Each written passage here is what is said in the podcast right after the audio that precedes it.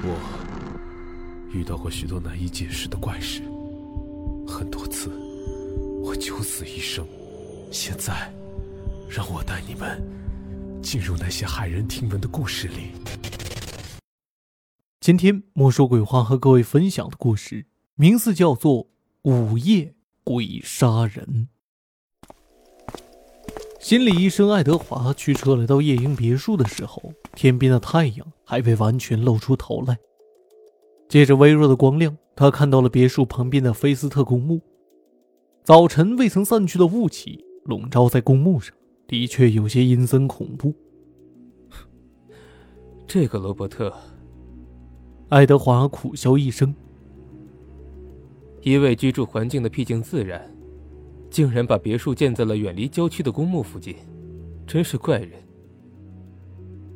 你是爱德华医生吧？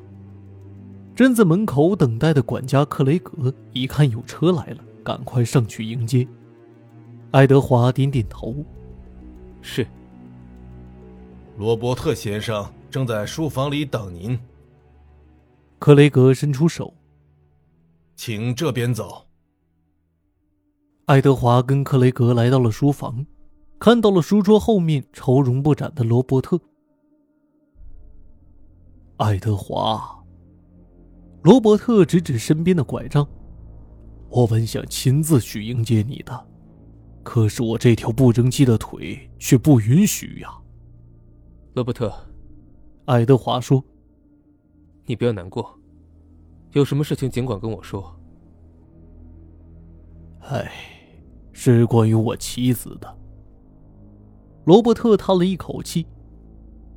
克雷格亲身经历了这件可怕的事情，还是让他来告诉你吧。克雷格说：“先生，请放心，我会将自己所知道的一切都告诉给爱德华医生。”原来七天前的一个晚上，克雷格正在熟睡。忽然被一阵响动惊醒，他以为是来了窃贼，便在黑暗中向声音发出的方向悄悄走去。到了跟前才看清楚，原来是罗伯特太太正在拉动房门。克雷格见他穿戴整齐，神色匆忙，也不敢多问，忙找了钥匙打开房门。罗伯特太太不言不语，随即走了出去。克雷格探出脑袋张望，看到他出门后向左转弯。踏上了去菲斯特公墓的小路。凌晨两点多钟，又是一阵响动声将克雷格惊醒。他起来开门，只见罗伯特太太慌忙地走进来，一声不吭地上楼回了房间。克雷格没敢把晚上发生的事情讲给罗伯特，而让他意想不到的是，在随后的几天里，每当午夜十二点钟声敲响的时候，罗伯特太太就要穿戴整齐地走出房门去菲斯特公墓，直到凌晨两点多钟才回来。昨天晚上屋外电闪雷鸣，下着大雨，而他没带雨伞就走了出去，还是一句话也不说，好像梦游一样。克雷格担心他的安全，所以找来了一把雨伞为他撑着，随他一直到了菲斯特公墓。罗伯特太太走入一片荒草丛生的坟墓中间，站在一块刚挖了一半的墓穴旁边，手舞足蹈。克雷格早已吓得浑身发抖，傻傻的在一旁望着他。等到他终于停下来，他才猛地回过神来，跟着他走回别墅。快到门口时，突然有一道闪电划过天际，紧接着是一声沉闷的雷声。罗伯特太太一惊，伸出胳膊抱住了克雷格。克雷格借着闪电的光芒，望见门口站着一个长有四条腿的怪物，几乎把他吓晕过去。那个四条腿的怪物就是拄着拐杖的我。罗伯特笑了笑，插嘴说：“，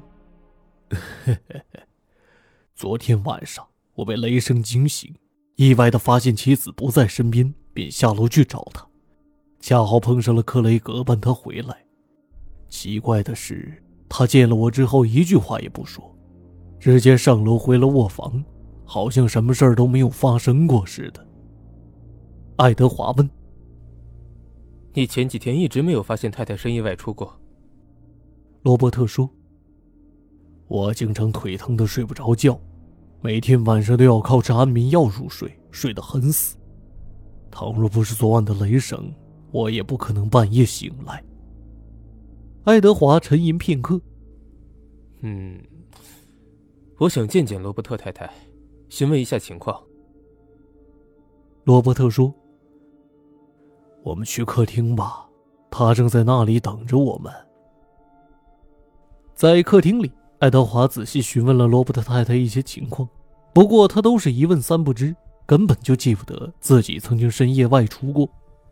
最后，爱德华不得不提出为他进行催眠疗法，促使他回忆起晚上发生的事情。但是这个建议遭到了他的坚决反对。爱德华说：“那我们就采用另一种方式。”你跟我到菲斯特公墓，熟悉的环境，也许可以唤起你的记忆。尽管罗伯特认为这样做有些冒险，不过在爱德华的劝说下，他还是同意了。罗伯特太太换了身简便的衣服，和爱德华一起往菲斯特公墓走去。这是一座年久未修的公墓，门口有一间小房子，以前有看守公墓的人住在里面，现在。早已经废弃不用了。克雷格没有提到罗伯特太太见过这间房子，不过好奇爱德华让罗伯特太太在外面等着，自己还是进去瞧了瞧。看过房子，爱德华带领着罗伯特太太朝荒草丛生的坟墓走去。他十分害怕，却也并未表现出些许的异常行为。他们在这里转了一圈。当走到一个只挖了一半的坟墓旁边时，他瞪大了眼睛盯着他，突然激动的大喊起来：“不要抓我！不要抓我！”爱德华紧紧抱住他。罗伯特太太，告诉我，你夜晚究竟遇到了什么事情？罗伯特太太情绪紧张。是鬼，鬼！我正在睡觉。听到屋外有人在叫我的名字，邀请我参加他们的化妆舞会，我只好穿上整齐的衣服，随着一个头戴面罩的人来到这里。所有的人都在跳一种我从未见过的舞蹈——铲子舞。他们不停的挥舞着铲子，要挖出一个墓穴来。我没有铲子，只好自己跳。当我不想再跳的时候，他们就来抓我，把我埋到坟墓里去。啊，不，不要抓我！罗伯特太太又大叫了起来。爱德华强行拖着她回到夜莺别墅。晚上，爱德华给罗伯特太太服用了镇定剂，并向罗伯特先生担保，午夜时他绝不可能再次外出。罗伯特断定太太肯定是撞上恶鬼了。爱德华一生不信鬼神，只是猜测罗伯特太太的情况属于梦游症的另一种深度表现形式。不，罗伯特始终坚持自己的看法。费斯特公墓里一向安宁无事，是我非要把别墅建在它附近，打扰了安居在那里的灵魂们的休息。因此，他们来实施报复了。罗伯特先生，爱德华还想劝说他。我主意已定。罗伯特不让他再说下去，果断的做出决定。三天后，我们搬离夜莺别墅，一定要远离菲斯特公墓。计划定下来了，最忙的当属克雷格了。身为管家，他要全权负责搬家事宜。一天到晚忙得喘不过气。另外，爱德华还把每天晚上伺候罗伯特太太吃药的事交付给了他，并嘱咐他一定要小心。还好，这两天罗伯特太太吃药后可以一直睡到天亮，再也没有深夜外出过。爱德华也开始认为，罗伯特先生要搬离夜莺别墅的计划最为妥当。到了第三天晚上，爱德华刚吃过晚饭。觉得脑袋有些发困，就进屋休息去了。没想到，就在这天晚上，悲剧发生了。将近凌晨三点钟的时候，沉睡中的爱德华被一阵撕心裂肺的喊叫声惊醒，声音是从不远处的菲斯特公墓传来的。他赶快下床去敲罗伯特夫妇的门，却无人应答。再找管家克雷格，也同样没人。他意识到了问题的严重性，飞速跑向菲斯特公墓。在那片荒草丛生的坟墓中间，爱德华看到了惨不忍睹的一幕：满身泥污的克雷格蹲坐在地上，一副失魂落魄的样子。罗伯特太太仰面躺在先前那个只挖了一半的坟墓旁边，一动不动。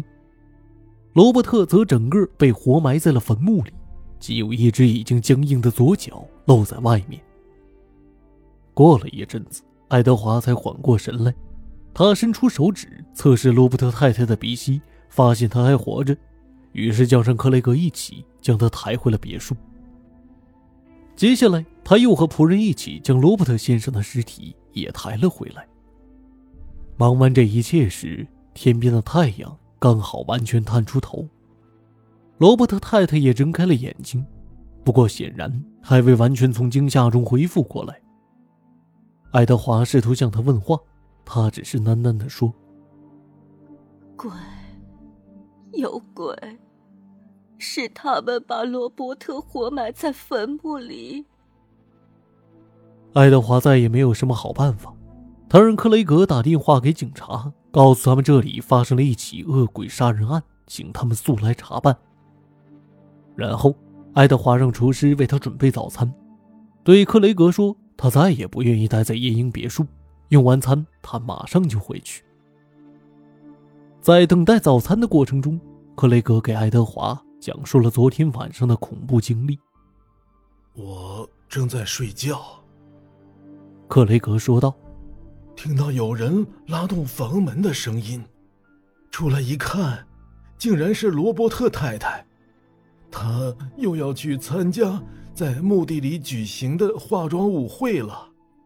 我知道周围有鬼，不敢不给他把门打开。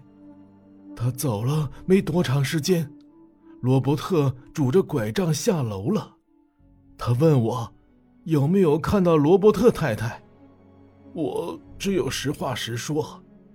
罗伯特听后似乎很生气，也朝菲斯特公墓走过去。我本想跟他一起去，他却说。要一个人去见见那些鬼魂，恳求他们放过太太。不知过了多久，我就和你一样听到了喊叫声。不过，我在你之前赶到公墓，那时罗伯特已经被埋在墓穴里，罗伯特太太才刚刚晕倒过去。吃过早饭，爱德华站起身就要走。我不等警察来了。爱德华伸出右手对克雷格说：“我要赶快离开这闹鬼的地方，有什么消息记得通知我。”我会的。克雷格友好的和爱德华握了握手。爱德华正要离去，却又忽然记起了什么。克雷格，我忘了还你一件东西。克雷格问：“什么？”纽扣。说着，爱德华从口袋里掏出了一粒金黄色三角纽扣，走向克雷格，拉住他领口处缺了一粒纽扣的衬衣。还好，你还没来得及换掉它。啊，是的，克雷格说：“谢谢。”难道你就不问我是从哪里找到他的吗？哪里？死去的罗伯特先生的手掌心里。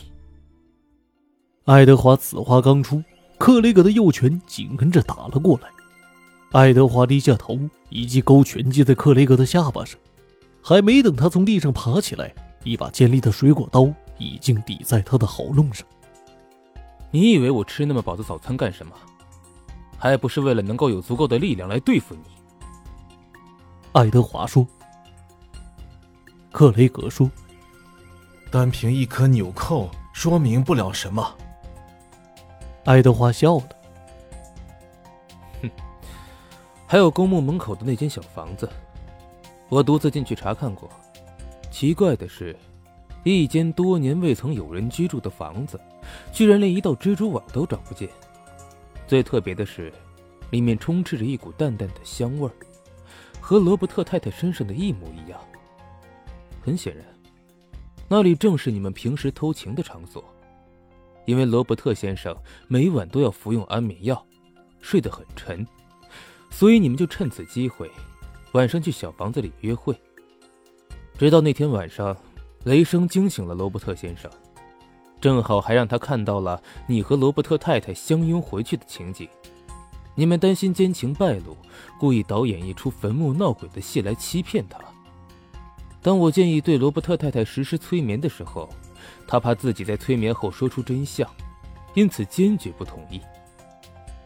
而最可以揭穿你们谎言的是，我让你服侍罗伯特太太吃下的，根本就不是什么镇定剂，而是轻度的兴奋剂。怪就怪在这个时候，他偏偏不再夜闯公墓了，反而可以一觉睡到天亮。克雷格说：“原来。”你从那个时候起就怀疑上我们了。不错，爱德华说：“谁让你们碰到的是一位不信鬼神的医生呢？我和仆人们一起挖掘罗伯特先生的尸体时，不仅发现了他在拼命挣扎时从你衬衣上面扯下来的一粒纽扣，而且还发现那个墓穴相当深。”与我在三天前所见的根本不一样。看了克雷格一眼，爱德华继续说道：“我猜测是你在这三天里费力挖出来的。你虽然身为管家，平时却不干什么粗活。刚才我与你握手，摸到你手上新长出的茧子，更证实了我的推断。”是你和楼上那位此刻还躺在床上发疯的罗伯特太太联手谋害了罗伯特先生。爱德华医生的话刚讲完，只听一阵响亮的警笛声由远及近，逐渐传进夜莺别墅。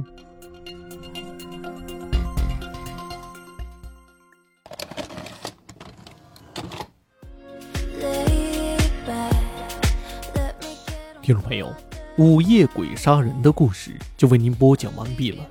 本期节目由墨梅、肖雄、嘉诚、玉玉清晨共同演绎，感谢您的收听。这里是莫说鬼话栏目，每周二、周五准时更新。